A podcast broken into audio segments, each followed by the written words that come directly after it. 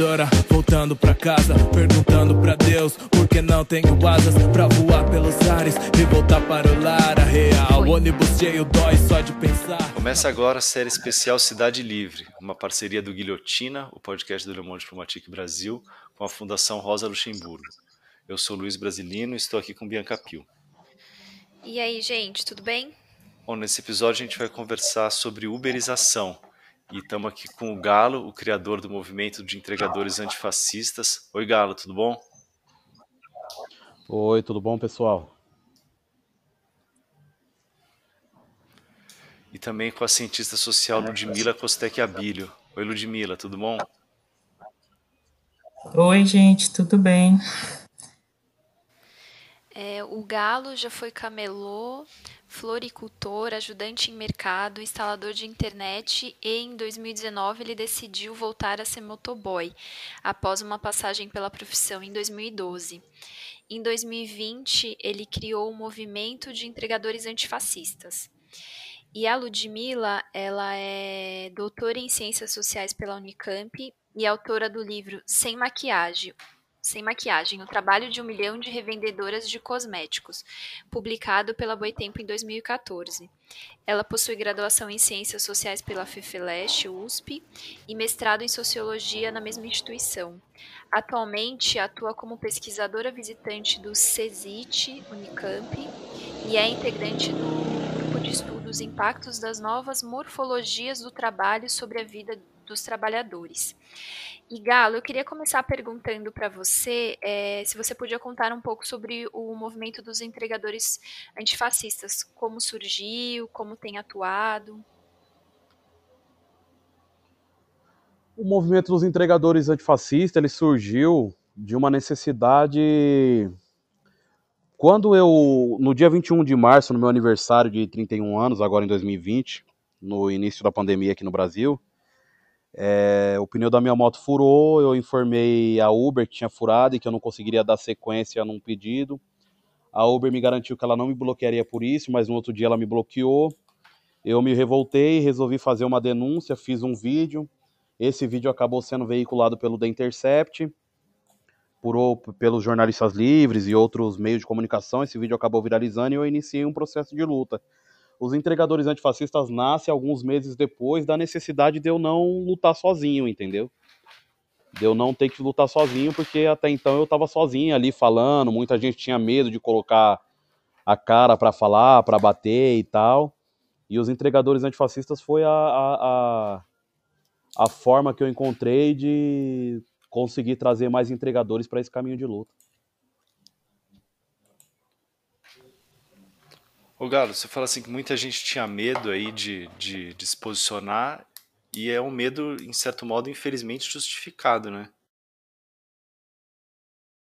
É, então, é, o que que acontece? As pessoas, os trabalhadores precisam levar comida para casa, certo? Eu já estava bloqueado nos aplicativos antes das greves acontecer. Eu tinha aparecido numa revista famosa e ali eu já tinha sido bloqueado pelos aplicativos, né?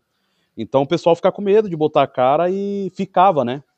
Ficava com medo de botar a cara e, e receber uma represália. E recebe mesmo. No, por exemplo, no dia da greve, teve motoboy que tomou multa de 6 mil reais, que é multa de obstrução de via. Só por aí, 6 mil reais é o preço da moto do pessoal. Tem moto na rua aí que não vale 6 mil reais. Entendeu? Então o pessoal fica com medo mesmo, não tem como. Sim. Ô Galo, na, na tua apresentação a gente falou que você teve uma passagem, né, como motoboy em 2012 e voltou no ano passado a trabalhar com entrega, né? Como é que você vê a diferença entre esses dois períodos? O que é que mudou, na tua opinião? Ó, oh, mano, já era precarizado, certo? Porque eu era terceirizado. Eu trabalhava para uma empresa terceirizada, então já tinha a coisa de ser precarizado. Mas, por exemplo, eu me acidentei, eu pude receber um auxílio enquanto eu fiquei em casa sem poder, impossibilitado de trabalhar.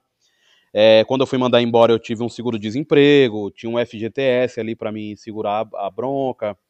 É, ou seja, tinha garantias que hoje não tem, hoje não tem garantias nenhuma. A única coisa que o aplicativo dá para os trabalhadores é um real por quilômetro e é muito menos do que um real. Um real é o que eles colocam lá escrito, né? Um real por quilômetro. Mas eles pagam muito menos do que um real por quilômetro. O Galo, você podia falar um pouco para a gente da, da, situação das trabalhadoras e dos trabalhadores dos aplicativos? Porque tem essa questão de não ter um, um patrão para você reivindicar, mas é, qual que é a situação no momento? Assim, que, quais seriam as principais reivindicações que a categoria tem? Então, mano, patrão tem, né? É que agora ele se escondeu, ele tá escondido, entendeu? Ele tá em algum lugar contando dinheiro entendeu? Mas ele, ele, ele não, não deixa de existir, não, entendeu? É, e a, e a, co, a, a, coisa se sofisticou, entendeu? Antigamente você tinha o seu patrão batendo palma no seu ouvido e falando, vai trabalhar, vai trabalhar, né? Agora você tem um, um, um toque no celular que chega a ser uma tortura psicológica, aquele, aquele toque ali, sabe? Que é o bonequinho do, do, do aplicativo gritando ali na sua orelha, mandando um pedido para você. E se você não aceitar em pelo menos 10 segundos, você vai perder a corrida e se você não aceitar a outra, possivelmente você vai ser bloqueado, entendeu? Então, ou seja, é, dizem que não tem patrão, mas o patrão ele existe, entendeu? Ele só passou o serviço dele para um robô fazer, entendeu? Tem uma nova tecnologia agora que faz o serviço pelo patrão.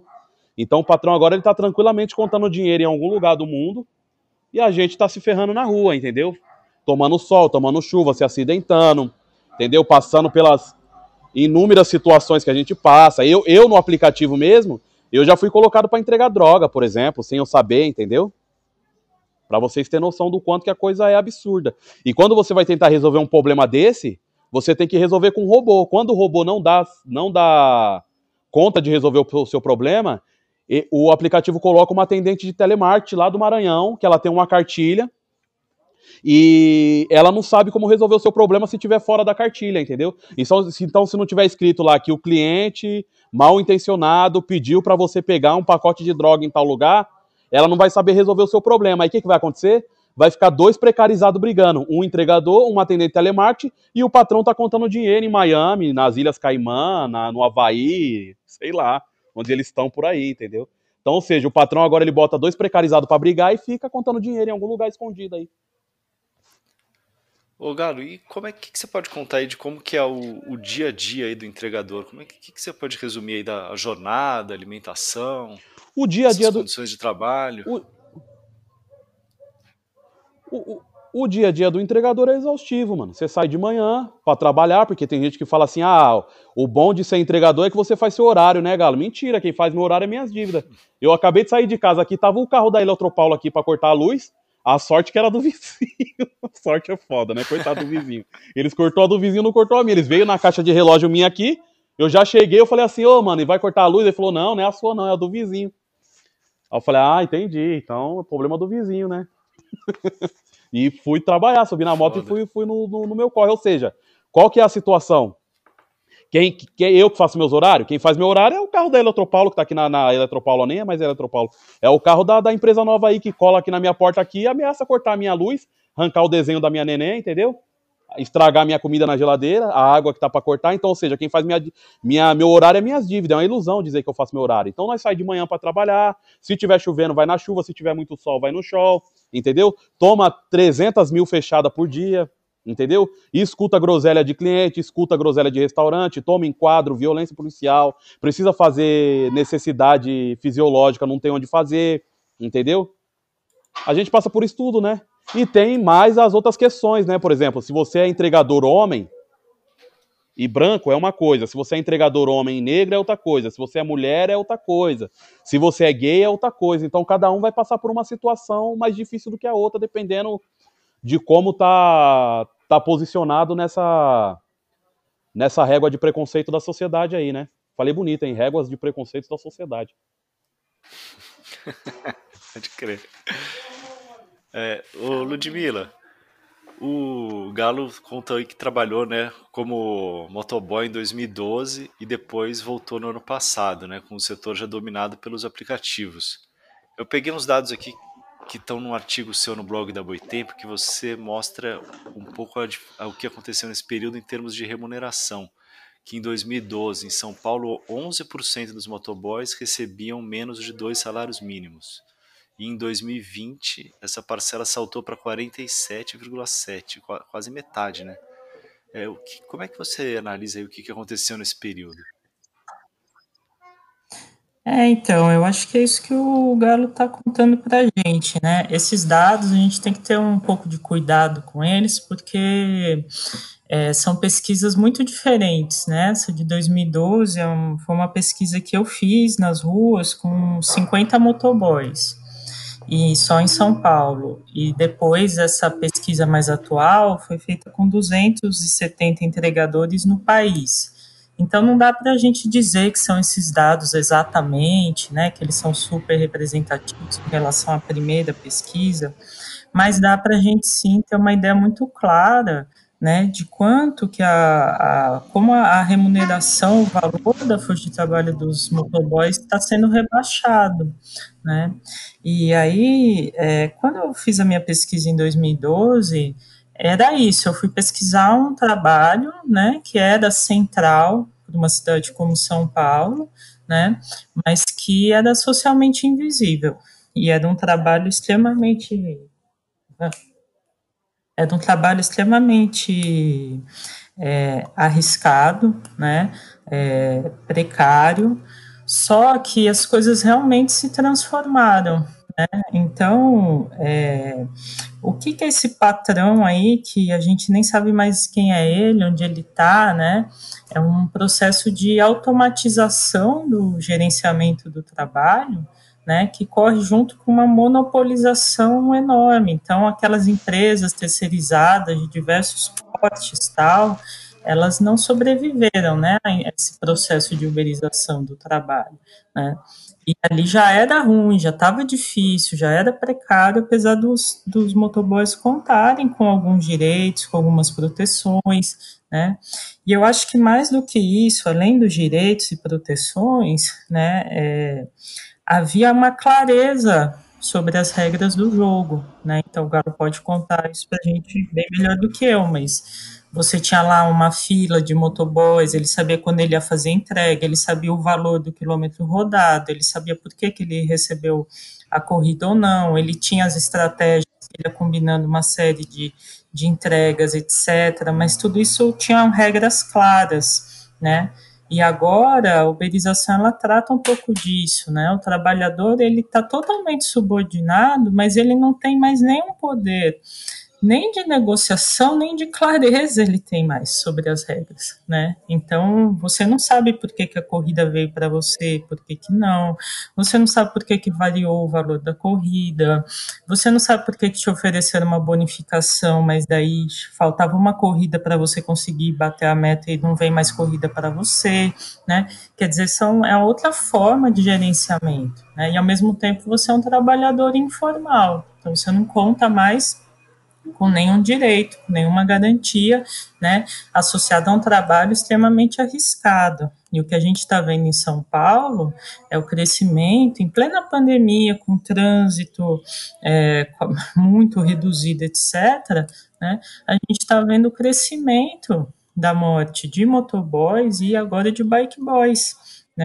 Então, é um processo de degradação do trabalho mesmo. O trabalhador conta com cada vez menos garantias, né? E, e, ele não tem mais, até esse processo de rebaixamento do valor da força de trabalho dele, né, é algo sobre o qual ele não, ele, a não ser quando ele se organiza coletivamente, né, não tem muito como frear isso, quer dizer, você vai, vai aumentando a concorrência entre os motoboys, você monopoliza ou oligopoliza o controle, né, e você detém todas as regras do jogo na sua mão, esse patrão invisível aí que o Galo tá falando pra gente, né? Ludmila, a gente queria falar um pouco justamente sobre esse, essa forma de controle dos aplicativos com os trabalhadores, né? De, de que ferramentas eles lançam mão para fazer esse controle? É, então, é, é, é um problema a gente falar disso, porque não é simples, assim, não é simplesmente uma questão do meio técnico, né? Então, não é porque que agora tem aplicativo, porque agora tem isso que a gente está chamando de gerenciamento algorítmico do trabalho, que se dá essa forma de controle. Na verdade, essa forma de controle, ela é um resultado de décadas, né, de transformações nas relações de trabalho, né, que vão possibilitando a formação dessa multidão de trabalhadores informais. Então, isso vai envolver o papel do Estado, vai envolver as regulações do trabalho, vai envolver a, o desemprego estrutural, vai envolver a flexibilização do trabalho, vai envolver um monte de coisas, né? Mas as plataformas digitais, elas vão catalisar esse processo, é um processo de informalização do trabalho. Né? E aí você tem meios técnicos hoje, então quer dizer, a técnica, você tem que pensar, não dá para pensar na técnica a parte, né? Tudo isso está combinado, as coisas vão acontecendo, porque você tem tecnologia que possibilita isso, mas não é só tecnologia, é como o Estado se coloca na relação, é a formação do mercado de trabalho, é um monte de coisas juntas, né? Elas vão se retroalimentando aí. É, mas você tem tecnologia hoje né? Para fazer o quê? Você informaliza o trabalho, aí você tem centenas de milhares de trabalhadores trabalhando para uma única empresa, né?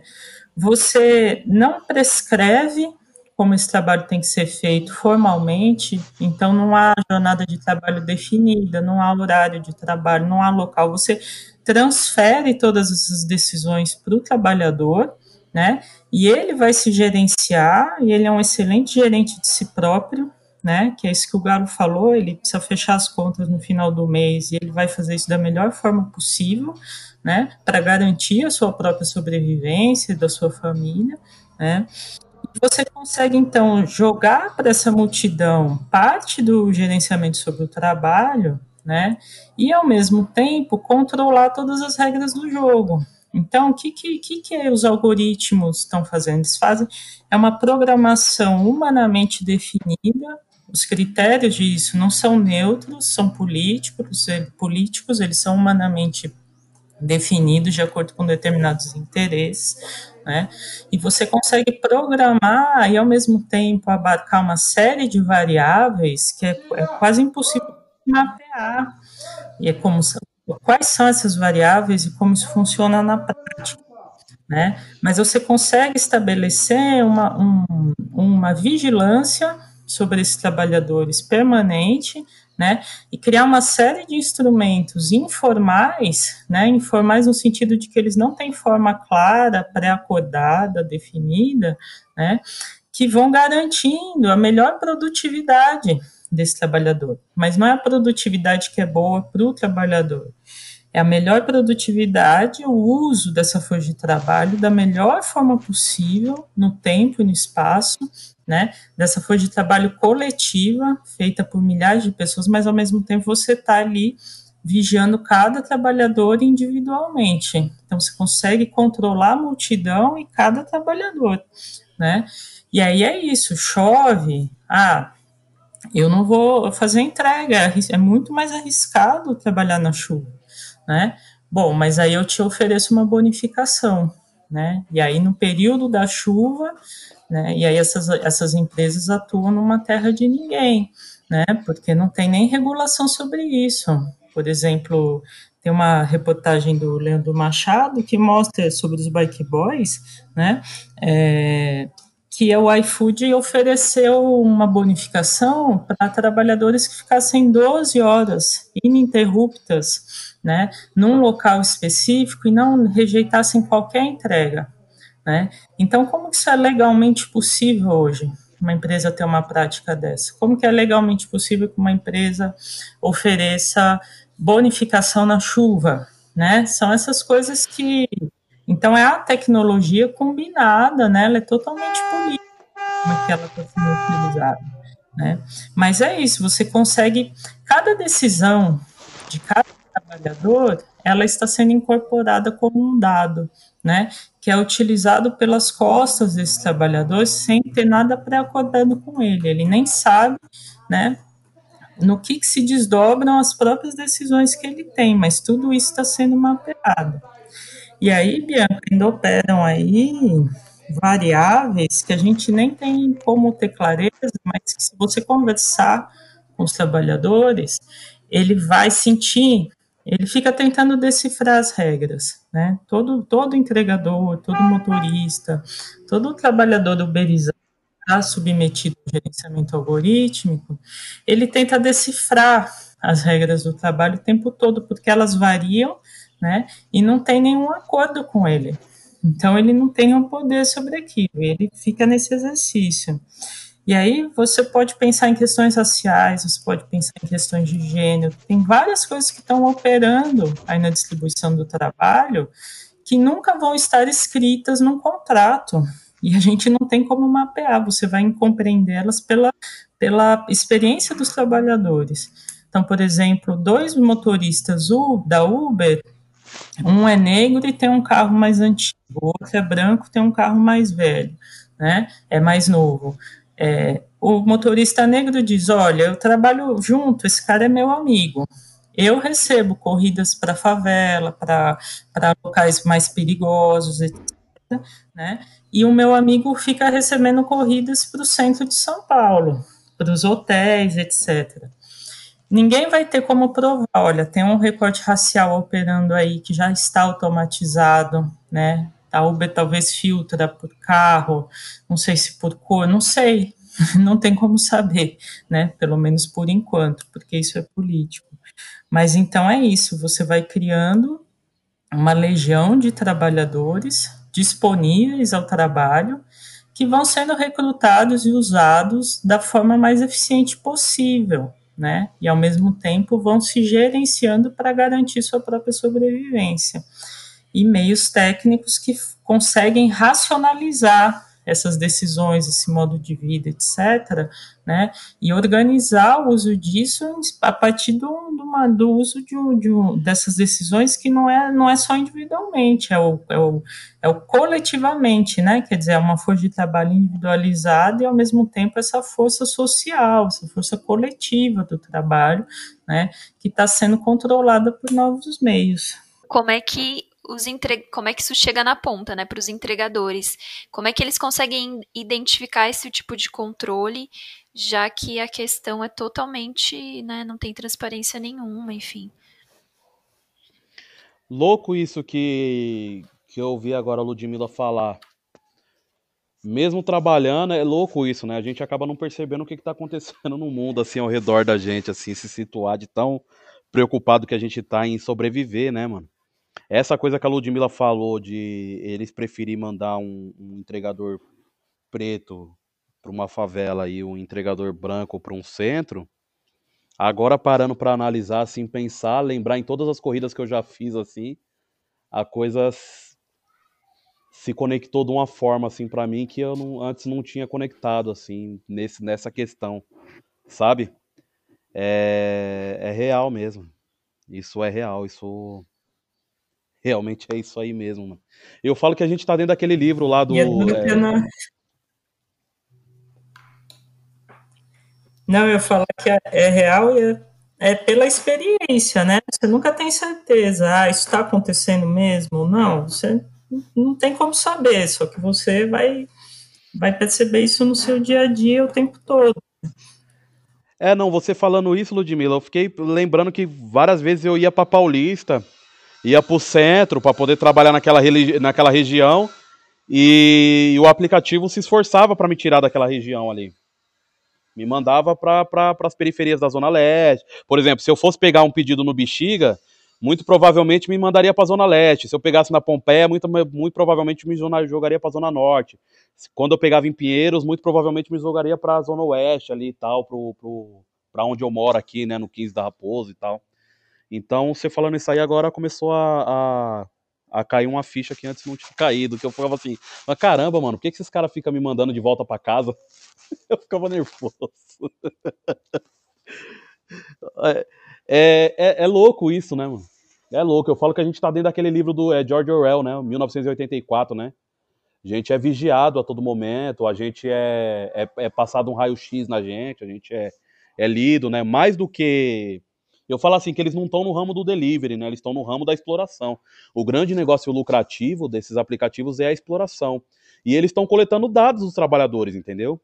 Quais são esses dados? Dados do tipo, quanto tempo esse peão aguenta trabalhar sem reclamar, entendeu? Ele aguenta trabalhar 12 horas por dia, com sol, com chuva, certo? Ele parou para comer certo? Ele, ele, ele, ele já estava cansado de trabalhar. Eu coloquei uma promoção, ele aguentou mais trabalhar mais três dias seguidos, entendeu?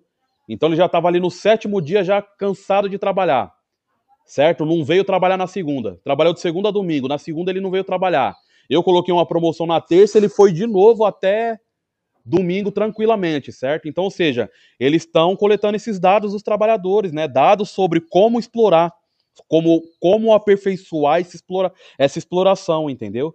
Para o dia que outra empresa fosse transformar num aplicativo, eles vender esses dados para essa empresa e falar assim, ó, é assim, ó, certo? Eles aguentam trabalhar 12 horas por dia, certo? Eles aguentam fazer isso com uma refeição por dia, às vezes nem precisa da, nem, nem uma refeição eles fazem e conseguem aguentar, eles trabalham de sol, eles trabalham de chuva. Aí quando chega aqui nesse momento do gráfico, né, eles colocam isso no PowerPoint lá e tal, no gráfico, e falam assim, ó, tá vendo? Ó, quando chega aqui ele vai se revoltar. Coloca uma promoção, ele essa revolta dele vai vai embora, desce pelo ralo e você consegue explorar ele mais um pouquinho. Depois de seis meses, aí não tem como. Esse trabalhador vai fazer greve, certo?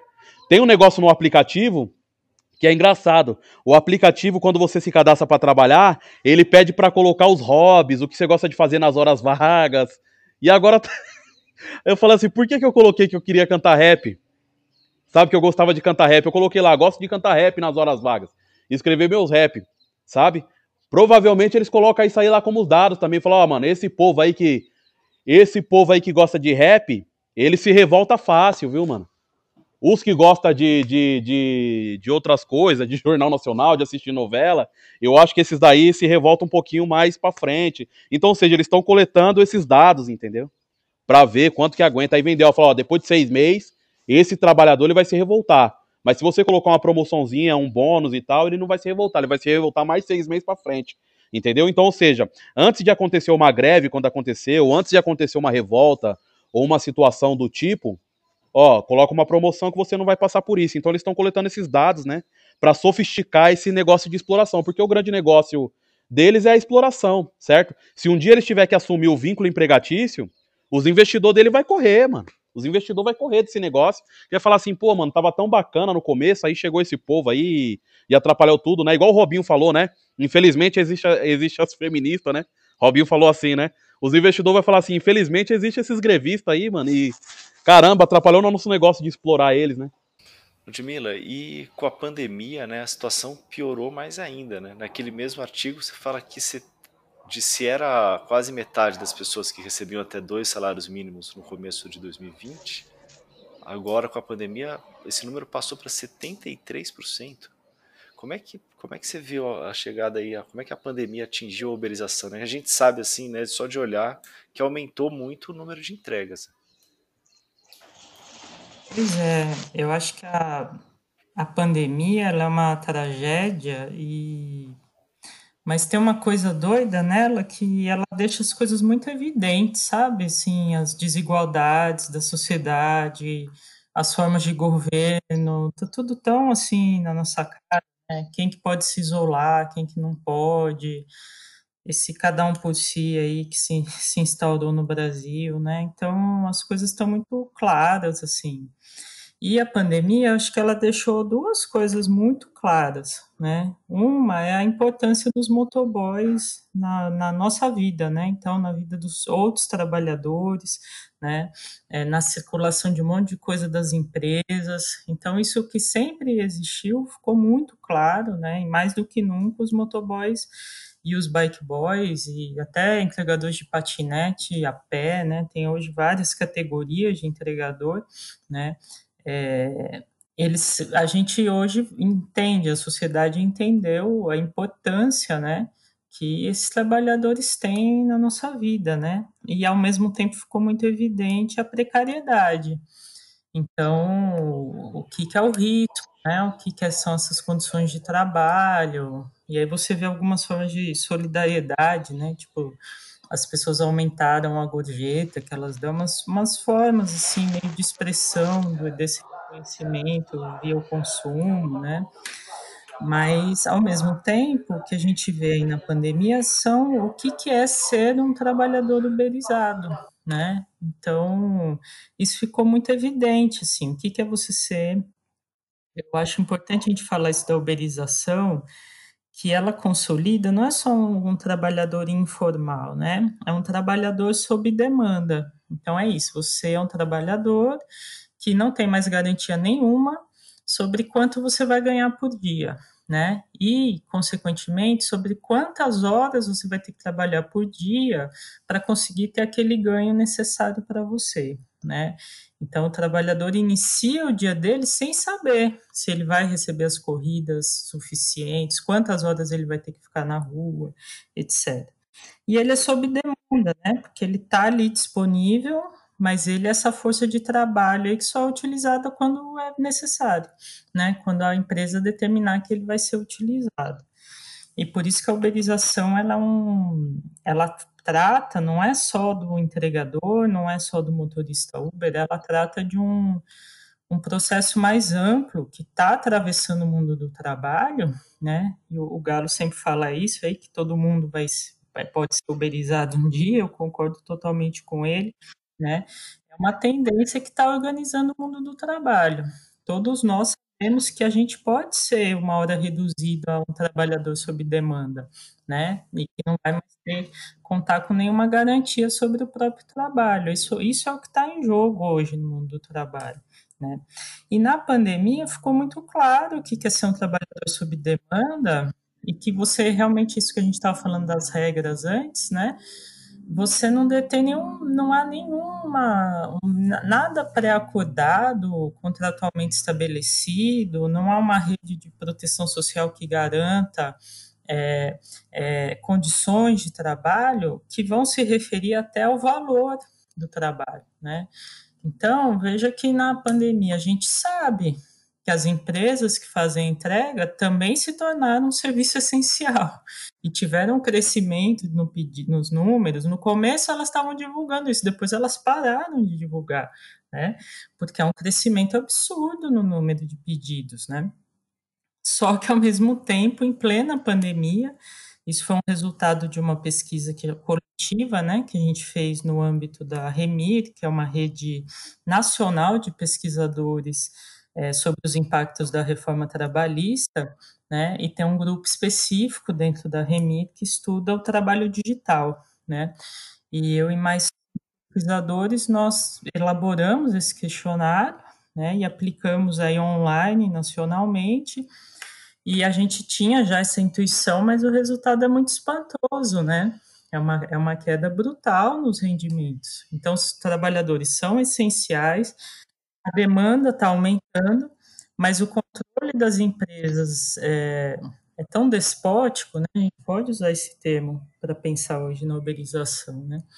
Que ao mesmo tempo elas conseguem rebaixar o valor do trabalho, porque você tem é, um aumento da, da demanda de. Você tem um aumento da, da inscrição de trabalhadores que, por outras condições de trabalho, por desemprego, por queda no rendimento, etc., tentam se tornar entregadores durante a pandemia, porque é isso hoje você, para ser um entregador, você não é contratado, você não precisa ter experiência, você só se cadastra né? E aí você se vira, aquela, aquela ideia do autogerenciamento, né? Então, você adere, se seu cadastro for aprovado, aí você dá um jeito lá de, de sobreviver fazendo isso. Tenha você a competência, o conhecimento ou não, né? Então, é um novo tipo de, de, de formação da profissão, né? Ela vai mudando as características também de como é possível se tornar um profissional nessa área. Né? Então, essas empresas contam com esse exército de reserva que possibilita que elas vão utilizando né, da melhor forma possível, definindo quantos novos podem entrar, bloqueando antigos que ganhavam melhor. Né?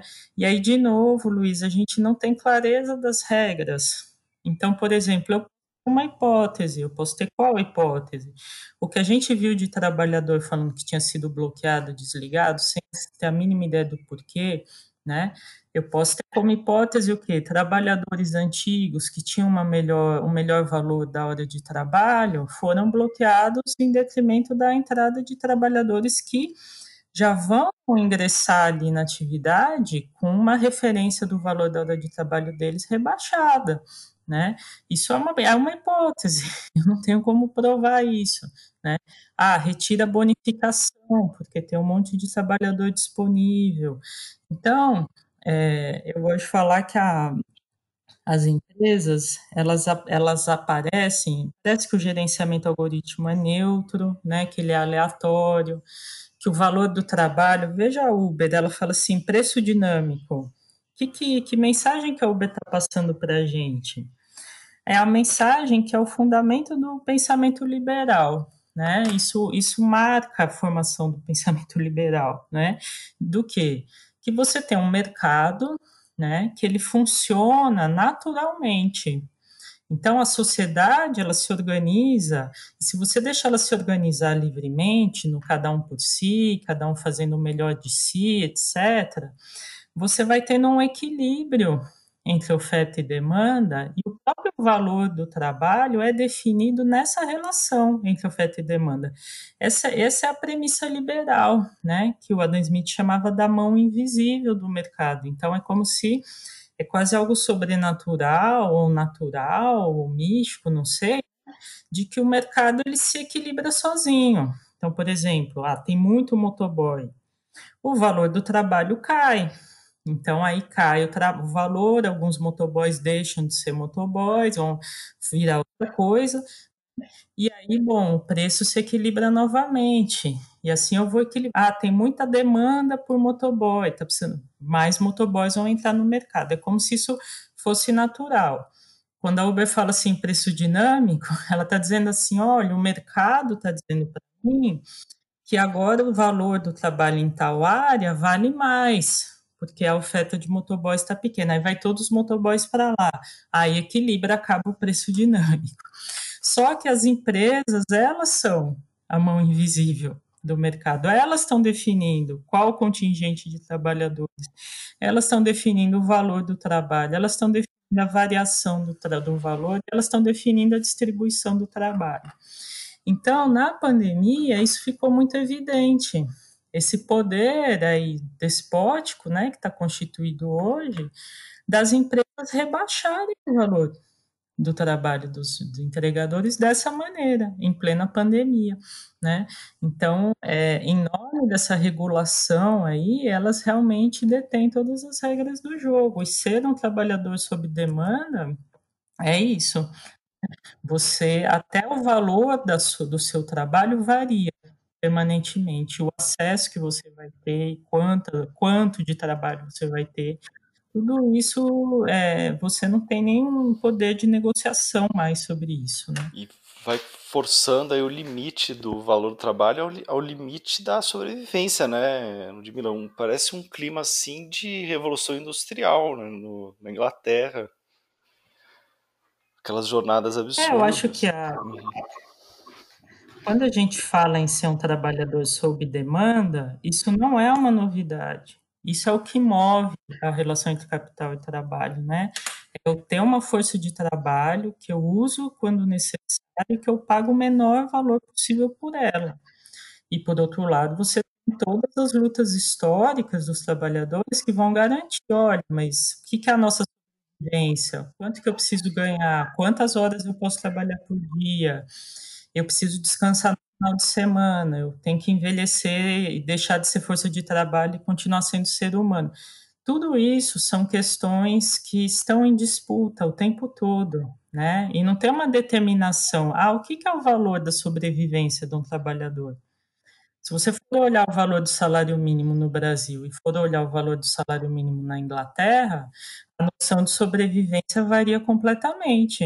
Quer dizer, aqui é um trabalhador que ele tem que receber a, aquele mínimo possível que garanta que no dia seguinte ele seja uma força de trabalho de novo, é o mínimo, né? Ele tem que comer, ele tem que ter luz, casa e olhe lá, né? Agora, bom, se eu vou para a Inglaterra, talvez eu estou olhando para uma outra concepção de sobrevivência. Isso vai incluir um lazer, vai incluir um descanso, vai incluir outras coisas.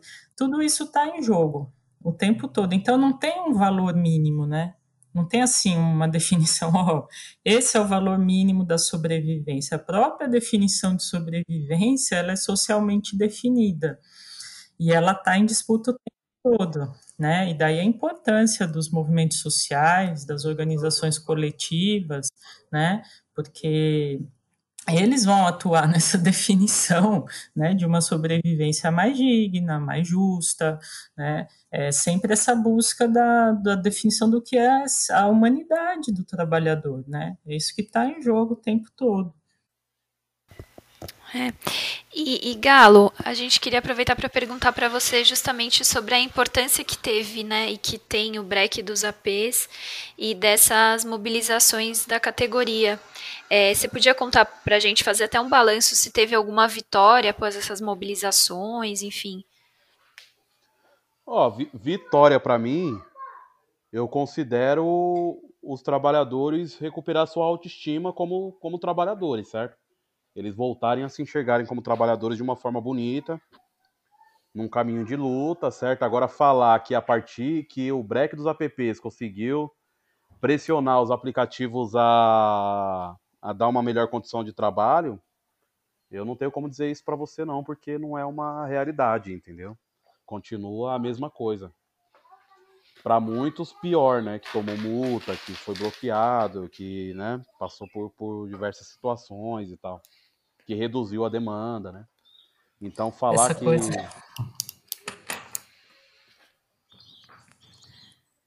Essa coisa das multas é muito doida, né, Galo? Porque é como se o Estado mostra a parceria dele, né, com as empresas. Então, quer, quer você tolher mais a participação de um trabalhador do que você fazer isso, né? Quer dizer, você aplicou uma multa nesse trabalhador que é o valor da moto dele. Simplesmente isso que aconteceu, né?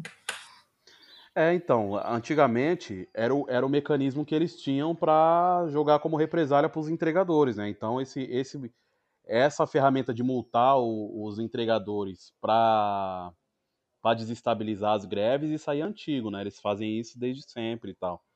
É, com certeza, alguém pede, né? Alguém pede isso aí e, e, e, o Estado vai lá e faz. E ainda não duvido que eles, eles dão placa, né? Eles bonificam a, o, o, os policiais que multarem placa X ou placa, placa Y, sabe? Ó, eu quero que vocês peguem a placa do presidente do sindicato. Eu quero que vocês peguem a placa do, do, do, do um dos porta-vozes dos entregadores antifascistas, o outro da associação e tal. para eles ver que no que desmobilizar na cabeça, né? A coisa. Então, falar para vocês que teve um, um, retorno positivo dos aplicativos, não. Eles gastaram foi milhões de reais com propaganda melodramática no, no, no, no intervalo do Jornal Nacional, né? Dizendo que a vida é uma entrega, essas coisas aí. Ô Galo, eu queria te perguntar para quem não acompanhou, assim, ou quem não lembra já muito bem, como é que foi essa mobilização, o break dos apps? Então, foi, elas aconteceram no dia 1 no dia 14, no dia 25. No dia de, 8 a gente tentou fazer novamente. De junho, né? Julho. Julho, é. De julho. Os entregadores antifascistas começam em junho, ali no ato antifascista, antirracista que teve no Largo da Batata, né? E aí, a partir daquilo ali, surge o, o, o a, a, ideia da manifestação, o break dos apps e tal. Eu tinha uma luta intensa para que os companheiros assumissem o nome greve, né? Não tivessem vergonha do nome greve, foi difícil fazer isso daí. O pessoal tinha, tem esse ranço, né? Dessas palavras políticas, né? Greve. Você chega nos companheiros e fala assim: Ô companheiro, ele fala: Não sou seu companheiro. Pô, tá bom, então, beleza.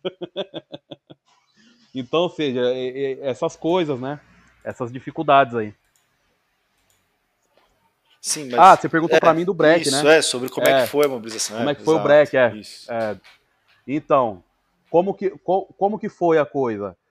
Começou a ser. O que, que acontece? Depois do ato antifascista, antirracista, das movimentações que tinha acontecido na internet, na televisão, eu tinha aparecido no, no domingo à noite, no, no Câmera Record, depois, é, denunciando a os aplicativos, aparecia em revista denunciando, aparecia ali, aqui e tal. Aí teve o ato antifascista, antirracista, aquele vídeo que viralizou de vez mesmo. E aí o pessoal começou a, a, a ter mais um caminho de botar a cara, de falar, de, de, de seguir esse caminho. E aí, que, como é que funciona as greves de entregador, entendeu? O pessoal pergunta, né? Fala, ah, mas não tem um sindicato, como é que se organiza e tal, não sei o quê. Como que faz, mano? É, dois entregadores se juntam numa esquina de São Paulo e começam a falar, mano, tá ruim, não tá ruim? O outro fala, tá ruim. Aí do nada chega um cara de bicicleta, fala, tá ruim pra você, tá ruim. Outro tá ruim, daqui a pouco é 10 falando tá ruim, outro 20 falando tá ruim. 30, os caras falam, vamos montar um grupo no WhatsApp? Vamos. Aí monta o um grupo no WhatsApp, começa a debater.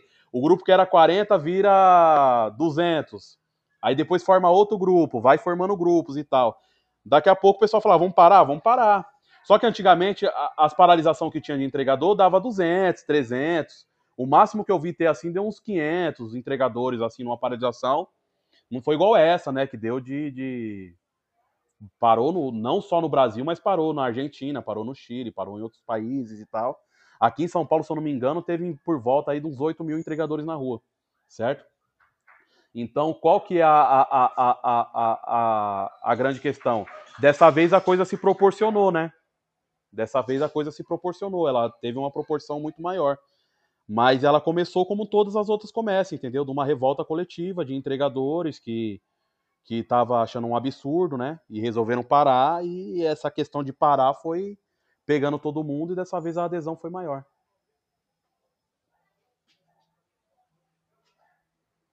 Só que, ó, pra gente, pra mim, por exemplo, eu sofri uma pressão de tudo quanto era lado, entendeu? Eu, ó, eu era assim, ó, a greve aconteceu quatro meses depois de eu iniciar um processo de luta, certo?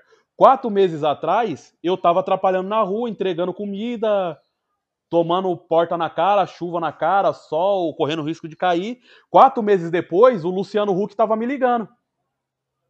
E aí, Galo, beleza, mano? É o Luciano Huck, queria bater um papo com você, fazer uma live, poder trocar ideia e tal. Aí eu fui pra live com ele, nós, eu bati de frente com ele, né? Porque esse pessoal fica querendo pular o balcão e tomar cerveja do seu lado, né? Eles não se tocam que ele está do outro lado do balcão. Eles têm que conversar, você tá do outro lado do balcão, mano. Não pula pra esse lado e vem tomar cerveja comigo, que nós não é amigo, mano. Entendeu?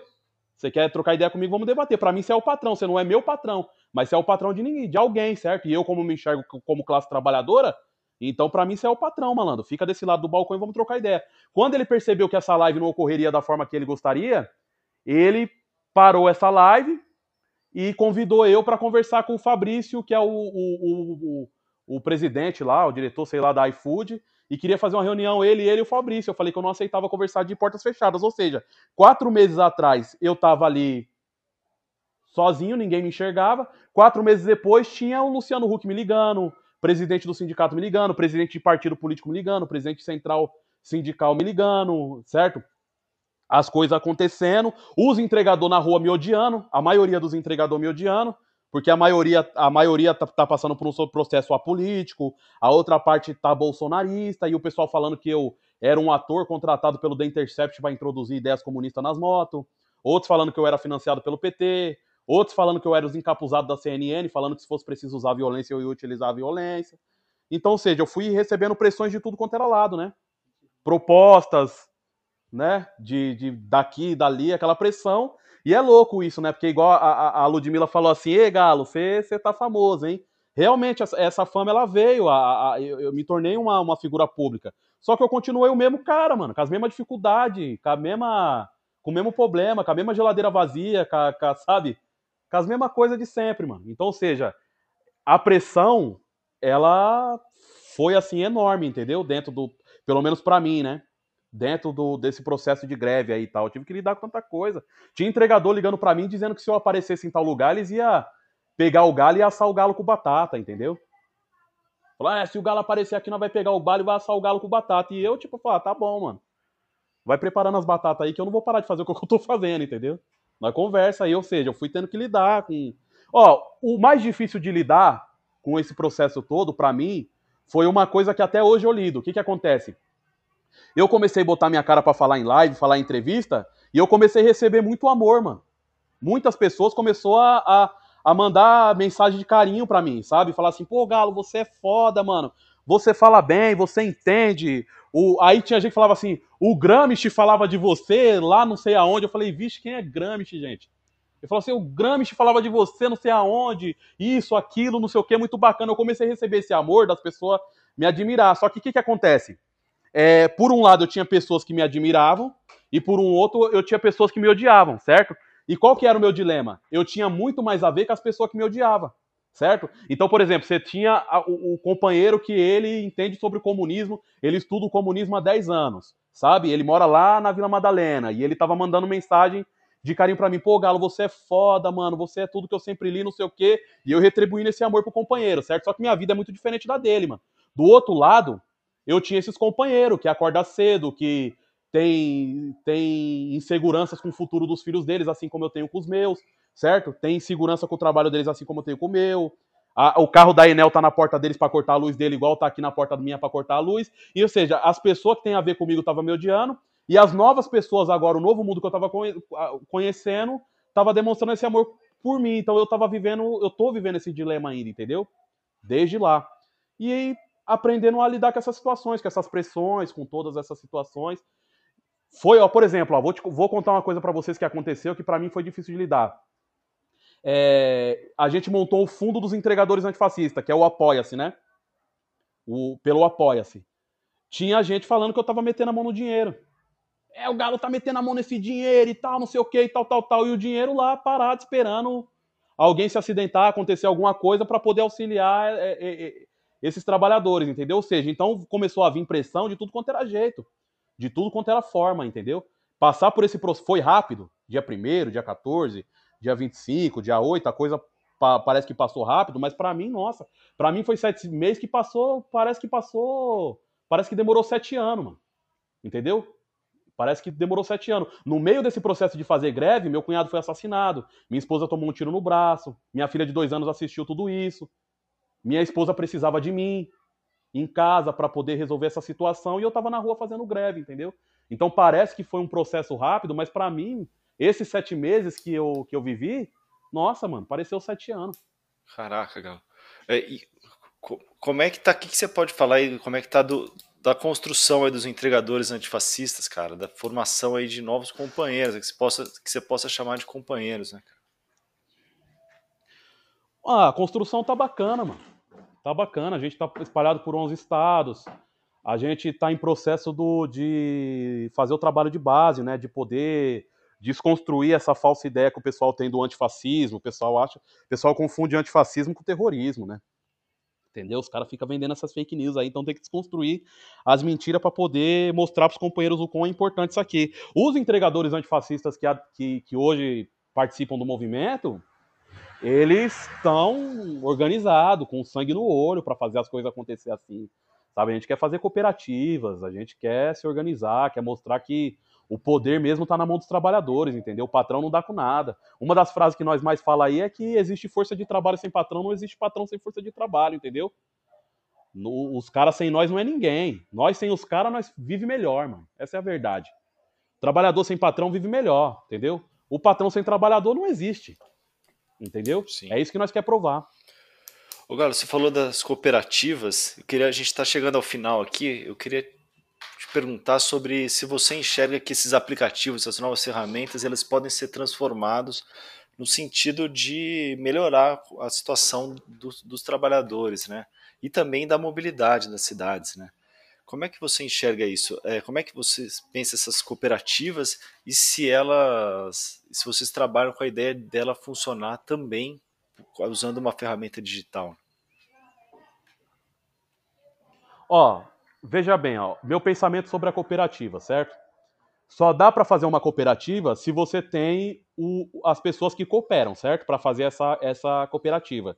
Então, antes de, antes de você entregar uma ferramenta que, que, que cria demanda para os entregadores, eu não luto por demanda, eu luto por direitos, certo? Minha luta é por direitos, minha luta não é por demanda, certo? A demanda ela está incluída dentro da luta, sim, mas, mas para mim a luta é por direitos.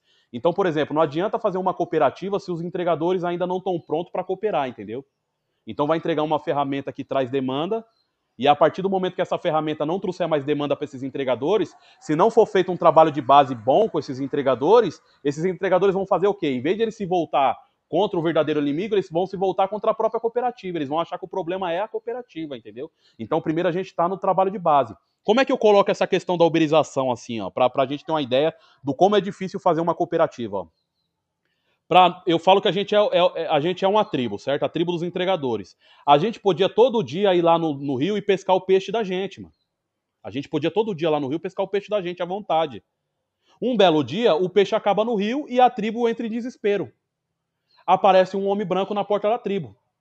O homem branco e suas soluções, certo? Dizendo: o que, que vocês estão tristes aí, índio? Aí nós falamos assim: ah, não acabou o peixe, homem branco. O homem branco fala assim: ah, é isso? Eu tenho uma fazenda lá dentro, tem um pesqueiro e tá cheio de, de peixe. Metade dos índios desconfia, a outra metade fala, pô, não tem peixe, é o jeito. E vai lá na, na, na fazenda do homem branco. Pesca peixe pra caramba, volta com peixe pra tribo. Todo mundo na tribo fala assim: ó, oh, mano, é verdade, o homem branco tem peixe. No outro dia, todos os índios vão lá, os entregadores vão lá para pescar esse peixe, o homem branco barra todo mundo e fala assim: ó, muita calma aqui, aqui na casa da mãe do Joana, aqui é minha propriedade. Vocês gostaram de pescar? A gente fala, gostamos. Aí eles falam assim: o homem branco fala assim: Quer pescar aqui então? É o seguinte: vocês podem pescar, cada um de vocês pode pescar 10, só que 7 peixes é meu, 3 é de vocês. Vocês querem? Não tem peixe, nós vai acabar aceitando. E aí o que, que acontece? A única coisa que o homem branco não vai contar para nós é que ele foi lá de noite no nosso rio com as suas máquinas, com seu capital, com a sua tecnologia, com a sua safadeza, e drenou todos os peixes daquele rio e colocou no, no, na fazenda dele. Ou seja, a gente está pescando os mesmos peixes que a gente sempre pescou, só que agora a gente tem que dar sete para o homem branco. Aí a pergunta que eu faço: como que a gente cria uma cooperativa dentro da fazenda do homem branco? Se o homem branco cercou o nosso rio, se o homem branco cercou os nossos peixes. Porque a pizza não deixava de chegar na casa das pessoas antes do aplicativo. Os entregadores já entregavam comida na casa das pessoas antes do aplicativo. O mercado de delivery, ele já existia antes dos aplicativos existir. O aplicativo não inventou o mercado de delivery. O aplicativo não chegou aqui e falou assim, ó, oh, tô trazendo uma embarcação cheia de cliente, ó, esse povo aqui é da Suíça, esse povo aqui é da Alemanha, esse aqui é da Noruega, eles vieram aqui para comprar hambúrguer, a gente inventou um aplicativo, a gente tá colocando os restaurantes aí, a gente tá criando um novo mercado para vocês aí. Beleza? Não foi isso que aconteceu, eles cercaram um mercado que já existia. O mercado de delivery já existia antes dos aplicativos existir, entendeu? Então o que, que acontece? A gente está tendo que pescar os mesmos peixes que a gente sempre pescou, pescou, só que agora a gente tem que dar sete para homem branco. Essa é a realidade. Como é que a gente monta uma cooperativa, sendo que esse, esse povo aí está forte no mercado? Esse povo pode acabar com nós em, em, em, do, a, a hora que eles quiser, mano. Essa é a verdade, mano. Capitalismo selvagem. Capitalismo selvagem. Entendeu? Qual que é a situação? A gente, vamos lá, monta uma cooperativa. Aí vamos lá, o pessoal, a gente tem um grande público lá na Vila Madalena, lá na Santa Cecília, lá no centro, e aí a gente vai começar a fazer parceria para poder entregar para esse pessoal que é o nosso cliente, né? Que gosta da nossa ideia, que entende essa ideia de esquerda, que entende que o poder tem que estar na mão dos trabalhadores. É só o aplicativo colocar cerveja artesanal a um real, o povo abandona nós, mano. É só colocar hambúrguer a um real, o povo abandona nós. É só colocar pizza a um real, o povo abandona nós, mano. Eu tô falando mentira? Eu não tô falando mentira, eu também não tô julgando o pessoal. Colocar pizza a um real pra mim, eu também não vou comprar, mano. Minha neném aqui pedindo pizza pra mim, apareceu uma pizza de um real, eu não vou comprar. Certo? Então, ou seja, qual, qual que é a, a grande situação? Como é que a gente vai montar uma cooperativa? Nossa, os índios, como é que os índios agora vai montar uma cooperativa pra gente voltar a ter o poder na mão, sendo que o homem branco cercou tudo? A gente tem que botar o homem branco para correr, mano. É, para mim essa é a solução, entendeu? Sai fora, patrão, e deixa aí os bagulho que é nosso. Para mim o caminho é esse, entendeu? Tudo bem, dá pra gente montar a cooperativa? Dá, mas a gente tem que montar a cooperativa com os entregadores entendidos da ideia, para falar assim, ó, aí rapaziada, aí pessoal, aí, aí companheiros e companheiras, a fita é o seguinte, os caras vão vir tentar destruir nós. Vocês estão prontos para bater de frente com eles? O pessoal tem que falar, nós está pronto para bater de frente com eles. Então é isso aí, mano. Vamos para cima. Se não for assim, não adianta. Olha o que, que aconteceu no país. Todo mundo. Eu, eu, eu moro aqui na periferia, certo? Todo mundo aqui, do nada, começou a ter crédito no banco, aparecer com tecnologia nova, celular, televisão. Hora que o bagulho deu merda, todo mundo se voltou contra si mesmo, mano. A gente começou a se bater. Em vez de a gente ir para cima do problema, não. A gente começou a se bater. Por quê? Porque não tinha um trabalho de base, mano. Tem que explicar pros trabalhadores, falar assim, ó, oh, mano, nós vai se organizar, nós vai se levantar e nós vai para cima. Só que os caras vão vir para cima de nós e nós tem que ir para cima deles, mano.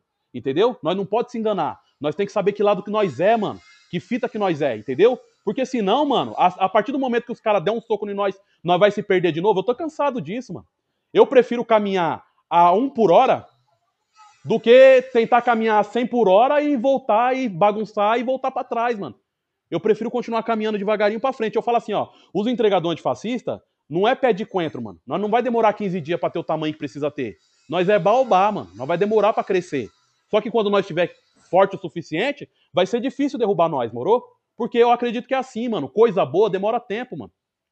Coisa boa demora tempo para acontecer. E os entregadores antifascistas é coisa boa, moro? Eu vou falar para vocês uma frase que o Adolfo, um entregador antifascista, falou para mim. Eu tava meio desanimado com essas fitas aí, do pessoal me acusando das coisas, falando mentira de mim e tal, não sei o quê. Aí o, o Adolfo chegou e falou assim: Ô Galo, nós não pode desanimar, não, sabe por quê? Tem moleque de 13 anos de idade aí que daqui dois anos tá colocando uma caixa nas costas para entregar pizza, entendeu?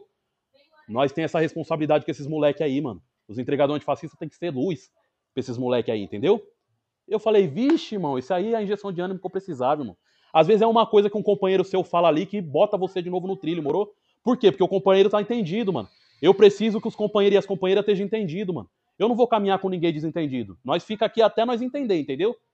Aí o pessoal fala assim, Galo, nós precisamos sair fazer a cooperativa. Fala, não, primeiro nós precisamos entender. Primeiro nós precisamos entender. Depois nós vai fazer, mano. Mas nós vai perder, não vai perder nada, irmão. Vai perder nada. Nós não começou a sofrer ontem. Nós não vai parar de sofrer amanhã. A luta não é miojo. Não fica pronto cinco minutos, entendeu? Se nós não fizer cooperativa, nós vai pre preparar o terreno para uma cooperativa ser construída no futuro pelos nossos filhos. E a vida é assim, mano. Nós não começou, nós não parou de sofrer ontem, mano. Nós não começou a sofrer ontem, nós não vai parar de sofrer amanhã, entendeu, mano? Eu tô sofrendo desde quando tiraram o povo da gente, da, da de, de, nós tá sofrendo desde quando tiraram o povo da gente do, do, do, do outro continente e trouxeram a gente para cá, entendeu? Amarrado. Nós vai parar de sofrer amanhã? Não vai, mano. Então a luta para mim não é miojo, entendeu? A pessoa, o pessoal às vezes fica me cobrando. E a cooperativa, galera, a cooperativa. Eu falei, oh, calma aí, gente. Calma aí. Parece que é você que está entregando comida. É, e Ludmila, para encerrar, é, eu queria te fazer uma pergunta parecida, né? Se tem como uh, direcionar melhor esses aplicativos para que eles possam de fato oferecer boas condições de trabalho, né? Você acha que isso é viável de uhum. alguma maneira? Bom, primeiro eu acho que a gente viu, né, em plena pandemia, é, uma primeira organização, já, já havia tido greves de motorista Uber em outros países, por exemplo, se tentou fazer uma greve mundial que acabou não decolando, e a gente viu aqui em plena pandemia é uma primeira organização muito clara né, de trabalhadores uberizados, que se reconheceram como trabalhadores uberizados, reconstituíram uma identidade profissional, né, e se organizaram como multidão, até uma multidão que as formas de organização delas não estão claras, né, e aí despontam figuras como o Galo, né, numa, numa luta super importante, e outras, outras figuras que não aparecem e, e outras formas de organização aí que estão, é uma coisa horizontalizada, né, então, um novo tipo de organização, né, que você, por exemplo, nem vai conseguir mapear politicamente, ah, eles são contra o governo. É outra questão que está organizando politicamente essa multidão, né? É a questão da relação entre capital e trabalho na rua, né? É, então, é, as coisas andam muito embaçadas, é difícil a gente conseguir situar hoje né, as demandas, como que elas estão se organizando, quais são as resistências, quais são as adesões, né? mas eu acho que esse movimento tem uma coisa é, muito importante para a gente olhar, que é essa organização horizontalizada, né, que tem vários, vários focos de organização que vão se encontrando aí pelas redes sociais, vão se articulando, né? tem discursos diferentes, dentro da própria organização, tem horizontes diferentes, né? Uma coisa muito heterogênea, assim. E que eu acho que a, a, beleza dela também é essa ideia de uma longa duração, né? Quer dizer, é isso, não é para amanhã, né? É, uma, é, uma, é um novo tipo de organização que ele está se consolidando, né? E tem, vai longe ainda, né? Então, acho que a gente fica meio nessa ânsia da, das, dos ganhos imediatos, né? Talvez os entregadores também, apesar de precisarem urgentemente de melhores condições de trabalho, também estão olhando, né, numa perspectiva de mais longo prazo também, né? E aí, em relação aos aplicativos, é, com certeza há meios hoje, né, para você garantir melhores condições de trabalho. Não há dúvida disso, né? Então, isso vai passar por regulações desse trabalho. Né? Que regulações são essas? Isso também está em disputa. Né? Por exemplo, é, tem fortes demandas pelo reconhecimento de vínculo de emprego que insira eh, os trabalhadores numa relação, vamos dizer, clássica aí, de emprego, né? E eles passem a estar protegidos pelo guarda-chuva da CLT. Isso é ótimo, mas a gente tem que ter cuidado também, porque a CLT já foi dilacerada, né? E você tem, por exemplo, a possibilidade de tornar todo mundo trabalhador formal intermitente.